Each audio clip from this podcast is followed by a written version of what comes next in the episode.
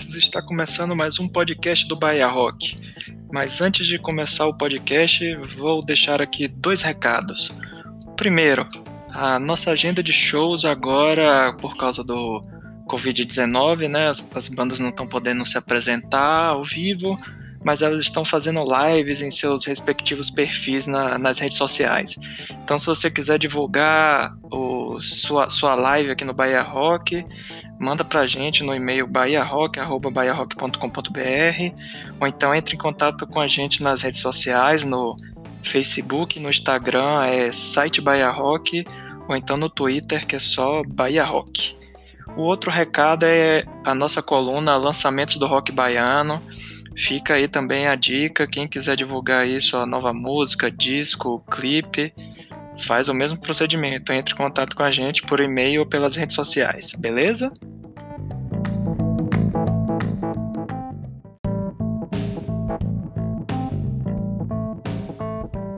Recados dados, então vamos começar agora o podcast do Bahia Rock. Bom, quem vai estar no programa hoje é Maria Rita Werneck. Ela é jornalista e publicitária e escreve sobre música no site Rock nos Outros Drops.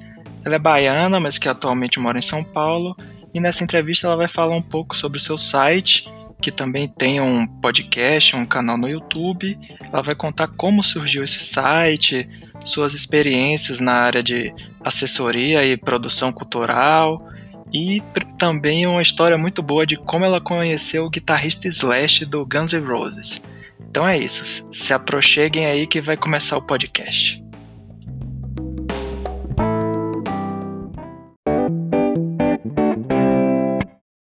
Olá, tudo bem? Eu sou Maria Rita Werneck, publicitária, jornalista, idealizadora do site Rock Noutros Drops. E eu tô muito contente, muito feliz de estar aqui no podcast do Bahia Rock. Muito obrigada, Ramon, pelo convite. Vamos lá, vamos bater esse papo. Olá, Maria. Seja bem-vinda ao podcast do Bahia Rock. Bom, agora que você já se apresentou, conta pra gente como foi que surgiu o seu site Rock nos Outros Drops. Cara, o site Rock Noutros Drops, ele surgiu assim de uma vontade antiga, na verdade um hábito antigo que eu tinha de escrever sobre música. É, eu sempre gostei de ler, de pesquisar, adorava desde pequena assistir programas né, sobre música, é, meus programas preferidos eram esses documentários, né, que falavam sobre banda tal, música tal, enfim. E isso foi crescendo, né? E aí quando eu comecei a trabalhar com comunicação, eu fui amadurecendo uma ideia de por que não, né?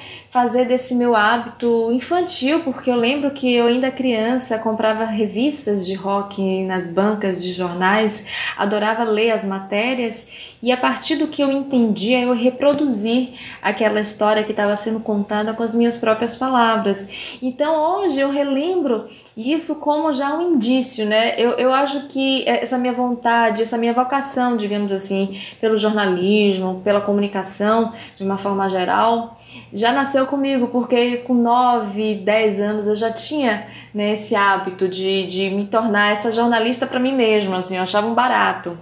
E aí, enfim, ano passado eu resolvi em abril criar esse projeto mesmo, criei o um site, um site totalmente independente, onde eu um, participo desde o layout até a produção de pauta, marcação uh, de entrevista, é, credenciamento para as coberturas que eu fazia antes da pandemia. Então, eu sou a, a mãe do site, sou a gestora, sou a pessoa que cuida, que torce para que ele é, seja um, um, um, conteúdo bem aceito, né? Porque ele é feito com muito carinho, com muita responsabilidade. Então é um, é um filho muito querido que eu tô vendo que está crescendo é, no sentido de que ele de fato saiu é, do papel, saiu do meu imaginário e agora é, eu estar aqui com vocês já é um, um, um, sinal de que as coisas estão indo bem, né? Que as pessoas estão conhecendo, estão curtindo. O seu site tem um podcast e um canal no YouTube. Explica pra gente como é que eles agregam conteúdo pro rock nos outros drops. Isso, o site ele tem um podcast também chamado Rock em Outros Drops, que foi lançado agora no início, né, de 2020, e o canal ele foi publicado junto com o lançamento do site no ano passado. No canal eu postava inicialmente vídeos dos shows que eu fazia cobertura, porque no site eu deixava para resenha pequenos trechos, né? E no canal eu já colocava mais vídeos, por exemplo, uh, no show do Lenny Kravitz eu fazia 10 vídeos, deixava esses 10 vídeos pro canal. E na resenha eu selecionava um trechinho para ser um aperitivo, né? Para as pessoas é, que foram no canal saberem que no site tem uma resenha completa e para as pessoas que leram a resenha saberem que no canal tem mais vídeos, tem mais conteúdos. Já o podcast, ele já surge com outra proposta. Ele surge com a proposta de levar a, ao ouvinte histórias, curiosidades, né?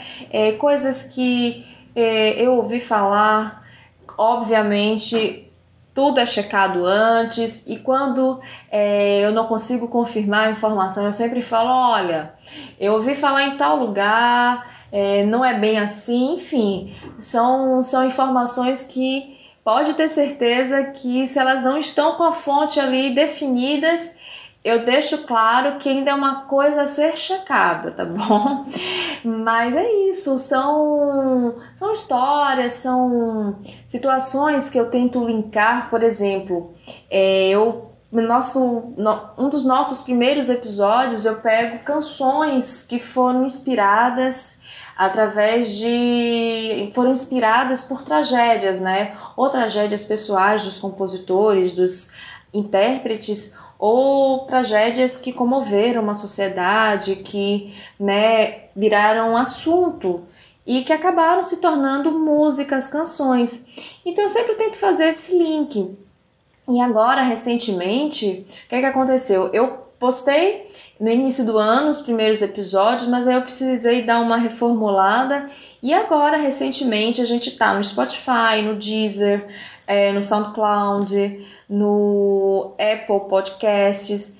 Enfim, a gente está em várias plataformas com esses dois primeiros episódios e com um episódio novo que fala sobre a vida do Slash, guitarrista do Guns N' Roses, antes dele entrar no Guns. Então são várias curiosidades da época da infância, da juventude, como foi que ele entrou no Guns. Então é, é um pouquinho de cada coisa, né? Eu tento buscar é, contar a história de um artista, de uma banda, de uma música, ou então unir coisas que eu acho que tem um ponto em comum. Essa é a proposta.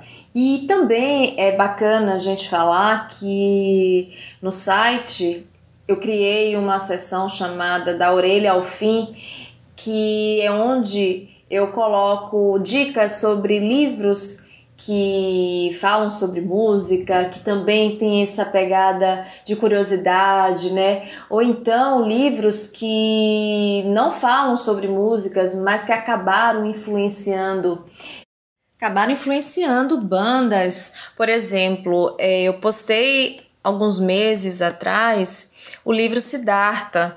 É um livro de um romancista alemão, Hermann Hesse, e esse livro é um livro do início do século passado, da década de 20, e 40 anos depois né, de seu lançamento, ele foi resgatado por, pela juventude que lutava contra a guerra do Vietnã e voltou a influenciar muito é, essa galera, voltou a ser uma, uma forte influência para o mundo que estava em busca do desapego material, em busca é, da força do amor né, contra a violência.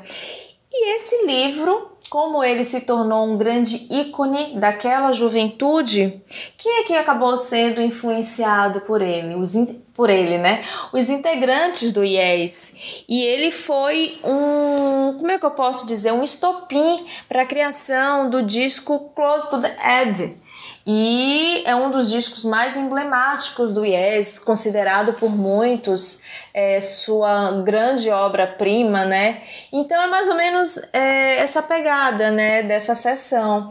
Quem sabe um dia ela vai também para o podcast. O bacana de tudo, é, de todos esses projetos do Rock Noutros Drops, é que eu tento sempre criar essa linha onde cada canal desse se comunique, né? Nada impede que um vídeo do canal no YouTube vire um episódio é, do podcast, ou então que uma dica do Da Orelha ao Fim se torne ou um episódio do canal ou um episódio do, do podcast. Então eu acho que é isso, eu acho que é isso é muito bacana, né? Essa comunicação múltipla, além de criar um vasto conteúdo para quem acompanha, para quem nos segue nas redes. É muito bacana isso. Eu estou muito contente com essas produções que estão surgindo. Recentemente você fez duas lives no Instagram. Uma com o Rick Longo, que é do Demon Expresso, e outra com o músico Diego Fox. Conta como é que foi essa experiência e se você pretende fazer outras lives no perfil. Exatamente. Recentemente eu entrevistei o Rick Longo, o Diego Fox, que são dois artistas soteropolitanos, dois artistas que eu já conhecia na época que eu morava em Salvador, que eu admiro bastante o trabalho dos dois. E assim, foi uma uma, um encontro muito, muito bacana e muito curioso, porque eu confesso que eu não estava pensando em fazer lives uh, nesse, nesse momento pré-pandemia, porque eu estava precisando organizar algumas coisas, né? É, fundamentar melhor esses projetos, o podcast estava começando ainda e é uma coisa que demanda tempo. Como eu falei, eu faço tudo sozinha, então eu gravo, eu edito, eu faço a arte, aí tenho que fazer conteúdo para o site, enfim. Mas aí o que, que aconteceu? Veio a necessidade do distanciamento social, as lives explodiram e a gente sente, acaba sentindo, nós que trabalhamos com comunicação, a gente sente a necessidade de também fazer parte desse contexto, né? É, é, um, é um segmento que também possibilita a gente ter essa democracia na comunicação e foi muito bacana que o primeiro, é, a primeira live tenha sido com o Rick, que tá, tá apresentando, lançando uh, um disco maravilhoso, o segundo disco de um projeto que ele já está fazendo e Poxa, quem conhece o trabalho de Rick sabe que eu não estou exagerando. Ele é um excelente compositor, é um excelente é, instrumentista e ele estava lançando o, o, segundo disco do projeto Demo Expresso. Então casou perfeitamente a primeira live ser com ele. E logo na sequência veio o Diego Fox que é um, um querido, ele que é da banda Swinga, uma banda soteropolitana e que agora também está com um projeto solo, ou seja, as pessoas também estão se reinventando, né? O que é bastante interessante nesse momento, quando a gente imagina que é, o pessoal tá recluso, que as pessoas estão muito intimistas, ok, todo mundo está nesse processo de se é, de se reencontrar, de entender né, qual o seu papel nesse mundo, mas ver essa galera produzindo, isso me deu um, gás imenso, assim, uma vontade imensa de chamar a gente para conversar. Então, aguardem novas novas entrevistas, novas lives estão por vir e a intenção é fazer o seguinte: é, como eu, eu, eu sou uma, uma pessoa que gosto muito de dar voz para pessoas que eu acredito no trabalho e que eu acho que merecem levar seu trabalho para o maior número de pessoas possíveis, sim, eu vou dar é, privilégios, né? Vamos falar assim. Na verdade, eu vou privilegiar artistas que são é, independentes, artistas que estão começando, artistas que já têm um trabalho na praça e buscar é, não só músicos, não só cantores, compositores, mas falar com uma galera do cinema, falar com uma galera do teatro, falar com uma galera da produção cultural. Tô muito, tô muito contente assim com essa possibilidade de bater um papo com essa galera pelo Instagram, quem sabe até fazer uma, uma live no próprio canal no YouTube. Vai ser bacana, vai ser bacana. Das coberturas de show que você fez no Rock e nos outros drops, qual ou quais foram as mais marcantes? Gente, que pergunta difícil, porque ir para show para mim é assim, é uma das coisas que eu mais gosto de fazer e indo, trabalhando, fazendo cobertura, nossa senhora, é um privilégio, é um prazerzaço. Bom, eu comecei a fazer mesmo cobertura de show pro rock e em outros drops no Lollapalooza de 2019 que eu justamente esperei né, o período do Lola para lançar o site, porque eu sabia que é, eu iria acompanhar shows incríveis, então eu tive o privilégio de putz, é, ver o show do Lenny Kravitz, é, ver o show do Gabriel Pensador, que era um artista que eu sempre curti, nunca tive é, o privilégio de assisti-lo. Nossa, foi, foi, foram três dias muito bacanas, assim. Mas, se for para escolher, eu acho que Pat Smith. É, ela esteve no Brasil ano passado, na verdade, ela veio só para São Paulo, fez dois shows é, na capital paulista, né? Ela fez um no Pop Load e fez um outro show mais intimista no Memorial da América Latina em São Paulo também, no teatro, eu não vou lembrar o nome agora, Bolívar, não vou lembrar o nome completo, mas é o, o Teatro do Memorial da América Latina. E antes dessas apresentações musicais, ela fez um encontro no Sesc Pompeia, onde ela falou da sua obra literária é, Pat Smith, que além de ser, putz, a. Como é que eu posso dizer? A dama do punk, né? A incrível mulher que misturou né, poesia com punk rock, com fotografia. Tem uma história na cena underground nova-iorquina da década de 60 incrível. Ela tem uma, uma extensa bagagem literária, tanto é que o Só Garotos é o livro que ela lançou sobre a sua relação com o Robert Mapplethorpe. Eu nunca consigo falar esse nome quando eu estou falando muito rápido, porque eu falo muito, muito rápido. É o Robert Mapplethorpe. Me desculpem se eu pronunciei errado. É, foi um ganhador incrível de vários prêmios no mundo todo, porque ela conta né, como ela se construiu como artista, enfim. Participar desses três dias dela em São Paulo foi incrível, foi incrível, incrível, incrível. É, deixa eu ver, nesse mesmo ano, né, uma vez que o site começou em 2019, eu tive o prazer também de ir para o Festival Itaipava de Som a Sol, onde eu cobri o show do Weezer, Dave Matthews Band, Seal, que foi um show muito bacana. Bom, outro festival também que eu fui ano passado foi o Rock Fest. Teve o Halloween, Scorpions. Então foi bacana, super bacana assistir os caras assim é, sabendo que eu estava ali não só como público, mas também como jornalista, enfim. Foi bem, foi bem bacana.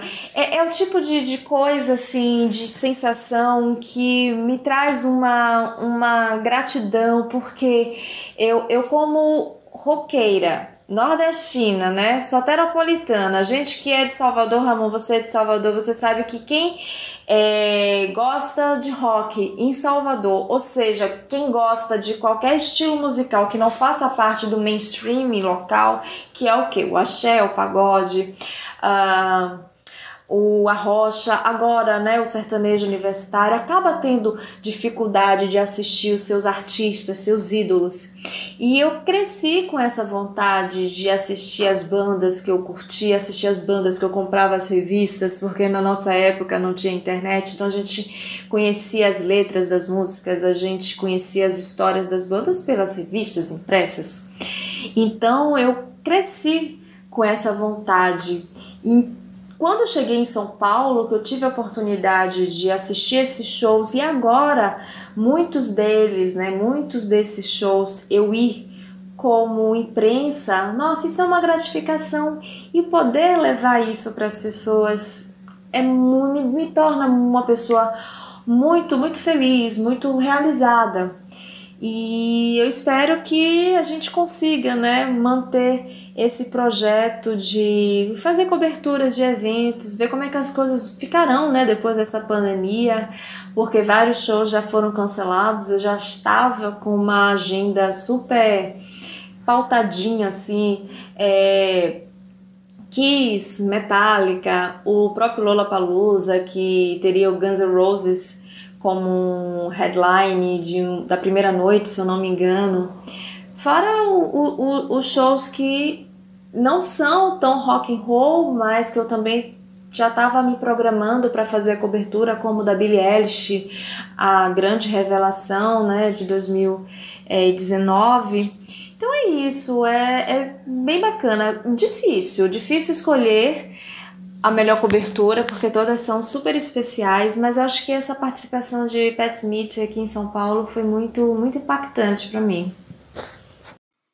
Na época da faculdade, você fez um TCC sobre a música independente baiana, que teve uma pequena contribuição do Bahia Rock. Conta pra gente um pouco sobre esse trabalho. Então, na verdade, o TCC ele foi sobre um site é, chamado Sonora Alternativa, que era meu TCC, era a criação de um site onde eu falaria sobre artistas alternativos soteropolitanos alt mainstream local, sabe? Justamente isso. É, eu conhecia uma galera que fazia música independente em Salvador isso no. Vamos colocar de 2005 a 2010, que foi quando eu né, concluí a faculdade de jornalismo. 2010, não, Maria Rita, desculpa, 2012 barra 2013, é. Porque eu de 2005 a 2010 eu fiz publicidade, aí depois disso eu fui fazer jornalismo, eu meio que confundo as datas, mas foi isso mesmo. Então, nesse período, né, de 2005 a 2013, eu via o trabalho da galera, eu andava com uma galera que produzia um som bacana, que se dedicava, que adorava fazer show, mas que era uma labuta muito punk mesmo, no sentido da falta de grana, da falta de espaço, porque a gente sabe que Salvador é maravilhoso, assim, uma cidade maravilhosa, tem muitos artistas incríveis, mas acaba é, não tendo muitos espaços, né? Para a galera que é do alternativo, e acaba tudo se concentrando muito, pelo menos nessa época, se concentrava muito no Rio Vermelho, é, a gente tinha ali os espaços do Pelourinho, algumas coisas na Barra, e acaba, fica, acaba ficando acabava ficando muito muito concorrido. E aí eu me peguei né, no dilema, falei, caramba, eu tô fazendo um TCC, é um trabalho pauleira, eu sempre soube que era bacana fazer sobre algo, né, que a gente curtisse, porque é uma dedicação, é uma pesquisa acadêmica, aí você tem que, enfim, construir toda a sua a sua defesa, enfim, eu pensei, poxa, por que não criar um site, né, para falar sobre essa galera, para ter agenda, para ter cobertura de show, para a galera dar entrevista, se apresentar, falar com o seu público. E aí surgiu o Sonora Alternativa, que você participou, Ramon, né? A gente, a gente bateu um papo na época, porque o Bahia Rock, acho que já tinha alguns anos, né, de, de, de praça. Eu também procurei, não sei se, você, se vocês vão lembrar, né, do Fábio Massari, ex-VJ da MTV, que ele tinha um programa chamado Lado B, que era justamente é, o programa alternativo das músicas alternativas, né, dos clipes alternativos da MTV. E eu justamente procurei o Massari para saber, na opinião dele, qual a importância né, de existir veículos que justamente é, desse espaço para essa galera alternativa. Que, poxa, não é nada contra. Eu, eu, eu, eu lembro que, inclusive, eu, na minha banca, né? Eu falei, gente, eu não tenho nada contra o axé, o pagode, eu só acho que todo mundo tem que ter o mesmo espaço, né? Acho que a, a, democracia tem que ser em todos os setores e na comunicação principalmente. Nessa época, as redes sociais estavam surgindo, ainda era o início do Facebook, uh, o Orkut já estava saindo de cena, o YouTube ganhava força, então as pessoas estavam começando, os artistas estavam começando a entender a influência né, que as redes sociais poderiam ter na divulgação dos seus trabalhos. Então, ainda a mídia é, tradicional, digamos assim, tinha muita força. Poxa, você ter um, um, uma banda local no Jornal do Meio-Dia da TV Bahia, que é a retransmissora da Globo em Salvador, era incrível, era tipo, tá fazendo um puta sucesso, sacou? Então era bem bacana, é, foi bem bacana a ideia. Acabou que o site, né, ficou um pouquinho, alguns meses no ar, depois eu dei uma pausa, porque eu fui cuidar da vida, vim para São Paulo logo na seguida. É, eu acho que esse trabalho foi de 2013, eu vim para São Paulo em 2014. E aí ele ficou na gaveta. Eu acho que o rock no outros drops é um pouco do sonora alternativa também, apesar de falar, né, de cultura pop de uma forma geral, não tem esse enfoque na produção independente, mas acaba tendo uma passada por lá também. Em Salvador, você chegou a trabalhar com assessoria da banda Perigolino Babilac. Conta pra gente como foi essa experiência. Mas Ramon, como é que você soube disso?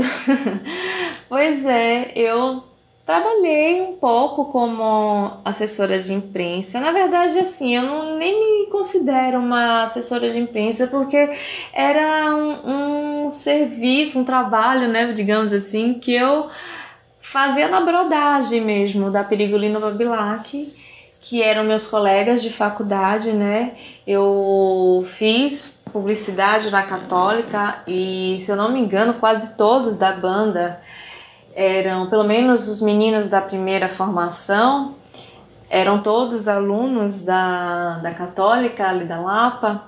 E aí a gente parte um pouquinho daquilo que eu te falei, né? A gente via como eles trabalhavam, a vontade de fazer aquilo dar certo. E aí a gente tá ali estudando comunicação, e aí tem uma vontade de começar a entrar no mercado, aí conhece alguém que faz uma coisinha aqui, aí conhece alguém de uma emissora ali, e aí vai abraçando. Então eu fiz uma época é, um trabalho com eles. Se eu não me engano, foi no lançamento do EP Quarto Crescente, um trabalho lindíssimo. Se vocês tiverem curiosidade, a banda já não existe mais, né? A Perigolino já se encerrou, é, fechou a, a lojinha em 2014, eu acho que foi o momento que dois integrantes saíram de Salvador, vieram para São Paulo. E se vocês tiverem curiosidade, coloca aí, né, nas, nas plataformas digitais de música, Perigolino Babilac, eles têm trabalhos incríveis. Pietro Leal, acredito que muita gente de Salvador, dessa geração, início dos anos 2000, conheça o trabalho grande compositor, grande artista plástico, um grande amigo. E é isso, foi uma experiência incrível, mas assim, acabou que eu não segui pela assessoria, eu preferi ficar na frente das câmeras.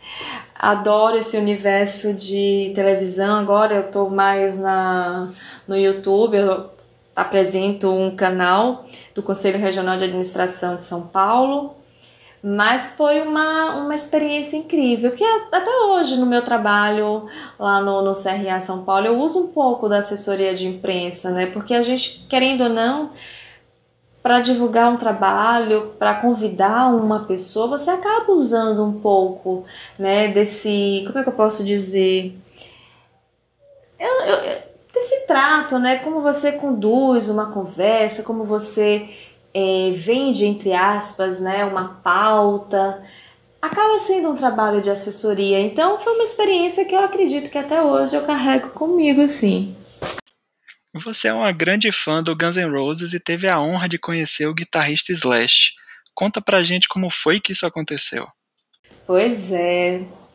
Até hoje, sabia? Quando eu vejo a foto, quando eu lembro, para mim é inacreditável, assim. Foi uma história muito muito doida e ao mesmo tempo muito surreal, assim. Se é que essas coisas não são sinônimos, né? Mas enfim. O que, que aconteceu? O Slash ele ia fazer um show no Brasil, acho que em 2012, se eu não me engano, em 2012. E aí eu já tinha assistido um show dele solo, né? Em 2010, no Rio de Janeiro. E eu tenho um certo probleminha com Guns N' Roses, né? É, quem me conhece sabe que eu sou uma pessoa completamente fãzaça dos caras. E toda vez que é, o Slash, porque até então Guns tinha tava naquela coisa do Chinese Democracy, aquela confusão, né? Lança, não lança, faz faz turnê, não faz. E aí o Guns fez uma turnê em 2009, 2009, 2010, sem o Slash.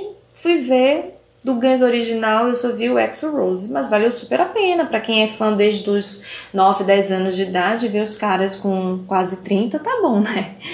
Mas aí beleza. Aí o Slash veio fazer um show solo no Rio, eu fui, e aí ele voltou dois anos depois. E aí dessa vez ele voltou fazendo uma promoção. É, quem quisesse conhecer o Slash nos bastidores do show, no caso, esse show foi em Brasília, é, bastava fazer o seguinte: tirar uma foto demonstrando nessa foto o tanto de amor que você tinha por ele. Uma coisa assim, bem piegas. Mas aquela, né? Eu achava que nunca ia acontecer. Falei, ó, eu vou fazer essa foto só por desencargo, né? Vai que, né? Depois eu me arrependo de não ter feito. E nessa época eu já trabalhava na TVE. Nessa época eu já trabalhava na TVE e eu tinha um colega que também trabalhava lá comigo, um fotógrafo maravilhoso, assim, de mão cheia, chamado Fernando Naimberg.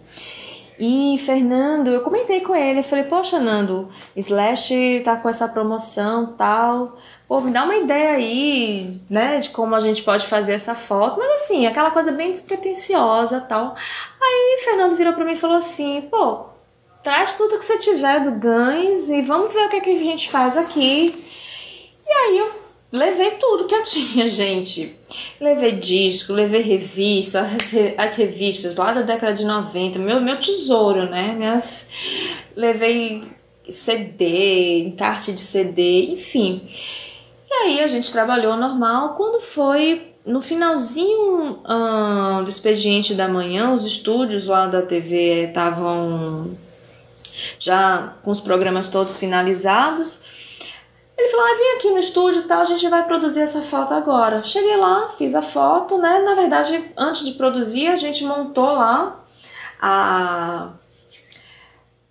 as coisas, né? Eu deitei e tal. E aí ele subiu na, na escada, numa escada que já estava montada lá, posicionou a câmera e clicou Falei, ah, vamos fazer essa foto, né?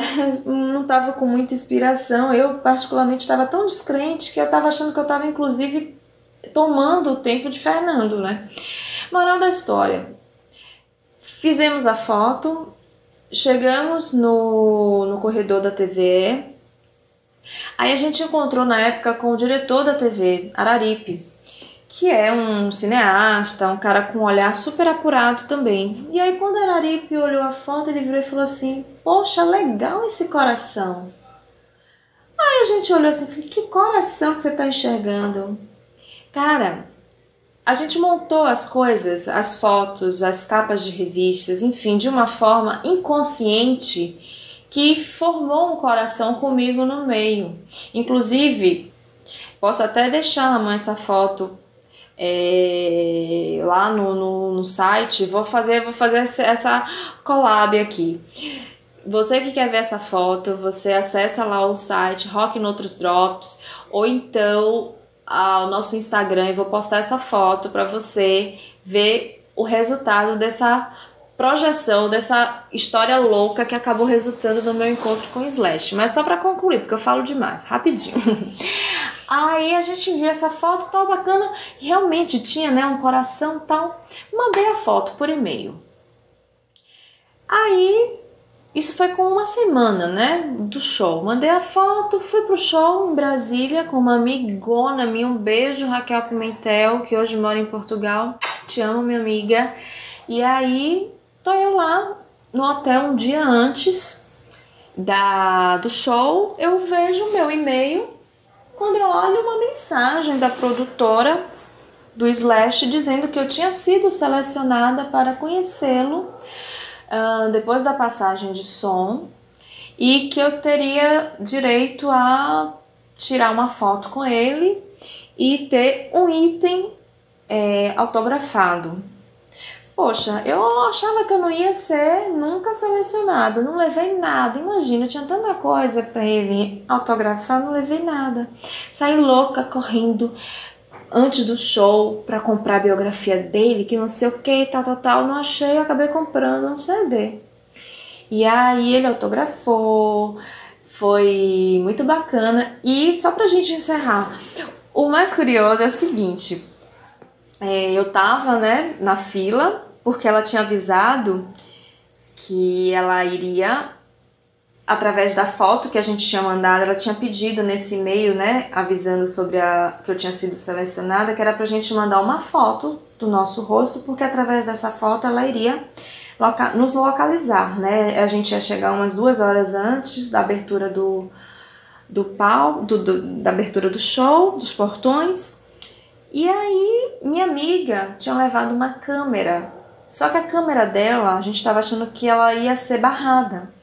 Então, como a gente chegou com uma certa antecedência do encontro, a gente voltou para o hotel para guardar essa câmera. Nisso, um amigo nosso que estava lá disse que a mulher tinha ido, tinha passado por ele procurando a galera, né? E aí, quando eu cheguei, que ele me falou isso, Ramon do céu, eu chorava. Eu falei, meu Deus, eu perdi a oportunidade, eu não vou ver mais ele, ela não vai voltar. Aí esse meu amigo falou assim: não, calma.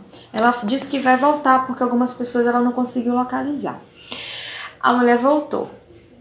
Beleza, entrei junto com uma galera, gente que tinha participado de promoção de rádio, tinha um menino mesmo que tava com uma Gibson Les Paul pra autografar, uma loucura assim. Eu tô lá, né? Me concentrando, falei, gente, eu não posso passar mal, eu tenho que respirar fundo, eu não posso perder essa oportunidade, né? É, eu tenho que me concentrar. E aí eu só lá, lá, lá, lá, lá, lá, lá. Quando eu olho, sabe quando você olha e olha de novo? Slash tinha chegado alguns minutos já, eu não tinha reconhecido, porque no meu inconsciente infanto-juvenil, eu estava esperando aquele slash de calça de couro, cartola na cabeça, né? Aquela figura emblemática que todos nós conhecemos e reverenciamos. Quando eu vi, era um slash de tênis all-star, calça de moletom, cabelo preso e boné virado para trás. Falei, gente, esse não é o slash que eu queria ver, né? Mas enfim, foi incrível. É, a gente, né? Eu fui a primeira. Ela fez um sorteio assim aleatório, olhou para mim, você é a primeira, eu não queria, eu queria ser a última porque na minha cabeça o primeiro já iria embora, né, assim que falasse com ele, mas não, eu fiquei até o final dos outros. Foi incrível, eu fiquei encantada, não conseguia falar quase nada com ele. Ele foi super gentil, escreveu, autografou, né, meu meu CD, botou lá com amor para Maria, fez um coraçãozinho, enfim, foi a realização de um sonho. Incrível, incrível. Essa é a, a, a minha fábula. Você trabalhou também na produção do programa Soterópolis, da TVE da Bahia. É, conta pra gente quais foram as pautas mais interessantes que você fez. Isso, isso. Eu trabalhei no Soterópolis, é, o programa da TVE, TV Educativa da Bahia uma experiência incrível. Foram dois anos de Soterópolis. Eu era produtora de pauta no início. É, depois eu passei a fazer algumas matérias para o programa, já quase no finalzinho, quase no período que eu saí de lá. Tenho grandes amigos, uh, muita gente querida. Eu conheci, tive o prazer de entrevistar. Uh, pauta, putz, eu acho, assim, é muito difícil eu te falar assim uma pauta interessante porque o universo do Soterópolis ele era muito vasto, né? Era a nossa revista eletrônica cultural. Então a gente falava sobre música, sobre cinema, é, sobre hum, literatura, mas enfim, como pauta, eu acho que eu vou citar uma pauta que eu fiz uh, em São Paulo, porque eu não lembro. Ah, eu acho que eu vim, fui assistir um show do Aerosmith em São Paulo. E aí eu aproveitei que tava que tinha na época uma exposição no Museu de Imagem e do Som de São Paulo, MIS, do Stanley Kubrick. E eu apaixonada pelo trabalho dele. Eu falei, não, vou assistir, né? Vou ver essa exposição e vou fazer uma matéria para o Soterópolis. Inclusive, nós fomos a única emissora baiana a transmitir esse conteúdo, a ter esse material. E foi maravilhoso, porque ah, eu tive a oportunidade de ver objetos de cena de vários filmes incríveis dele vários cenários, roteiros, fotografias e enfim, foi incrível. E o mais curioso disso é que eu já tava para ir embora, né? E eu tô vendo aquela confusão, né? Aquela aquele burburinho. E aí quando eu olhei, eu vi uma senhora muito elegante, um cabelo maravilhoso, todo grisalho assim com para cima, e uma equipe da Band nossa, quem será essa senhora, né? Eu perguntei para um rapaz, eu falei, tudo bem, então, tô vendo essa, esse tumulto, quem é essa senhora? Ele falou, ah, ela é a viúva do Stanley Kubrick. Eu falei, uau, putz, fiquei, né? Eu falei, caramba, eu tô aqui, por que não tentar uma entrevista com ela, né? Aí eu deixei o pessoal da Band, né, fazer, fiquei de olho assim, meio que acompanhando, e aí no finalzinho da entrevista dela, ela sentou num banco com um rapaz. Aí eu virei para esse rapaz e falei, tudo bem, me apresentei, falei, eu sou Maria Rita, trabalho numa emissora de Salvador, será que... Ah, o nome dela era Christiane. Será que a Christiane um, daria uma entrevista para mim, para falar sobre essa exposição tal? Não é que ela topou? Pois uma matéria que eu, tipo, né, ia fazer só comigo, assim, cobertura de imagens tal, acabou tendo uma entrevista da Christiane Kubrick. E foi incrível. Assim, eu acho que eu vou usar essa, esse exemplo como uma das matérias mais interessantes. Mas, nossa senhora, fiz muita coisa bacana no, no Soterópolis e sou muito grata por essa oportunidade, por essa experiência. O Bahia Rock fez uma parceria com o Rock nos outros drops e agora você vai ter uma coluna aqui no site. Conta o que é que podemos esperar dessa coluna. Pois é, exatamente. É, vou ser uma colaboradora né, do site Bahia Rock com uma coluna. E assim, eu tô muito empolgada, tô muito feliz com esse convite também, Ramon. Muito obrigada, né, por essa oportunidade eu acho que a gente pode, assim, vocês que acompanham, né, o, o, site Bahia Rock, e com certeza espero que vocês a partir de hoje também acompanhem é, o trabalho lá do Rock no Outros Drops. Eu acho que essa parceria promete, assim, a gente está conversando, a proposta é falar muito sobre a, a cena é, alternativa de Salvador. É, eu tenho que que me concentrar um pouco na nos trabalhos novos, né? Porque eu, eu tenho uma, um, um, péssimo, não vou dizer um péssimo hábito, mas eu tenho uma inclinação para sempre resgatar coisas né, do passado, coisas que eu acho que poderiam voltar à tona. Então eu vou tentar trazer coisas bacanas, né? Falar um pouco sobre os trabalhos novos que estão sendo produzidos, os artistas que estão se revelando ou que já fazem parte dessa cena. E é isso, acompanhe ah, as nossas redes sociais, tanto aqui do Bahia Rock quanto do Rock Noutros Drops, para você ficar por dentro, né? Desse material, dessa minha participação, dessa minha colaboração, que, nossa, tá? Eu fiquei realmente muito contente com o convite. Brigadaço. Maria, muito obrigado por ter participado aqui do podcast do Bahia Rock. É, aproveite agora e deixe uma mensagem final para os ouvintes do podcast. Poxa, eu que agradeço o convite mais uma vez, né, de bater esse papo aqui com você, Ramon, com vocês. Espero que vocês tenham gostado. Eu sei que eu falo bastante. Sou uma virginiana que adora falar e vocês já perceberam que eu gosto de contar os mínimos detalhes. Mas é isso, muito obrigada, muito obrigada pelo convite lá da coluna no Bahia Rock. E minha mensagem para vocês é essa: continuem acreditando né, em vocês, no que vocês fazem.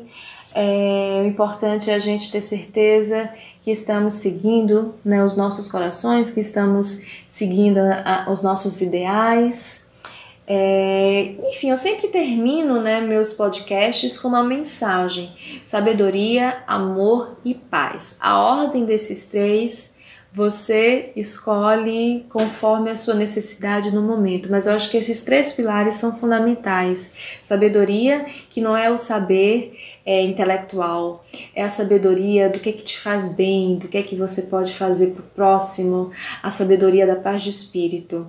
A paz, obviamente, está ligada à paz de espírito, então nada paga, né? A gente está tranquilo, a gente está confiante, a gente está esperançoso. E amor, amor pelo próximo, amor por nós, amor pelos animais, amor pela natureza. Então, essas, esses, três, esses três pilares eu acho que são fundamentais. Então, aqui eu encerro essa, esse bate-papo. Muito obrigada a todos. Até a próxima.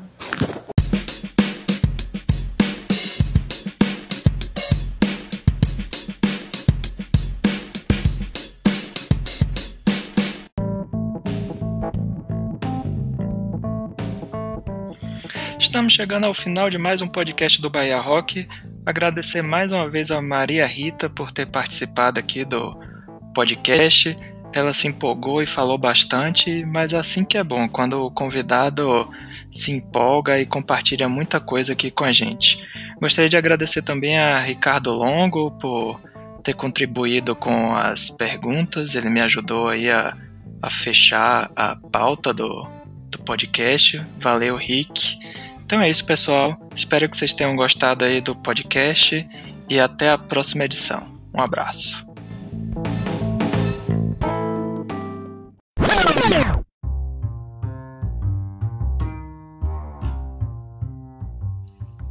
O podcast do Bahia Rock é feito através da ferramenta Anchor.fm, onde ele publica nas principais plataformas de podcast. E é nele também que nós fazemos a edição do programa. Além do próprio Anchor, já estamos presentes também no YouTube, Apple e Google Podcast e, no, e nas principais plataformas de podcast. E agora também estamos no Spotify, ou seja, o que não falta são opções para ouvir o nosso podcast.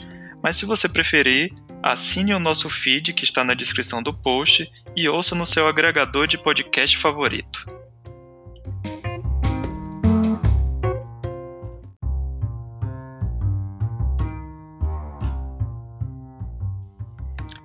Continuem acessando bahiarock.com.br para ficar ligados nos eventos que vão ocorrer na Bahia, com a agenda completa e também conferir as bandas cadastradas, além das novidades do site. Se você tem uma banda, não deixe de cadastrá-la no site. E também, se você é produtor e quer divulgar o seu evento, cadastre-o lá na agenda do nosso site. E também fique ligado nas nossas redes sociais. É no Twitter é o arroba Bahia Rock, no Facebook e no Instagram é site Bahia Rock. E caso queiram mandar um e-mail, o nosso e-mail de contato é bahiarock@bahiarock.com.br. Então mandem sugestões, comentários, críticas e até o próximo programa. Valeu!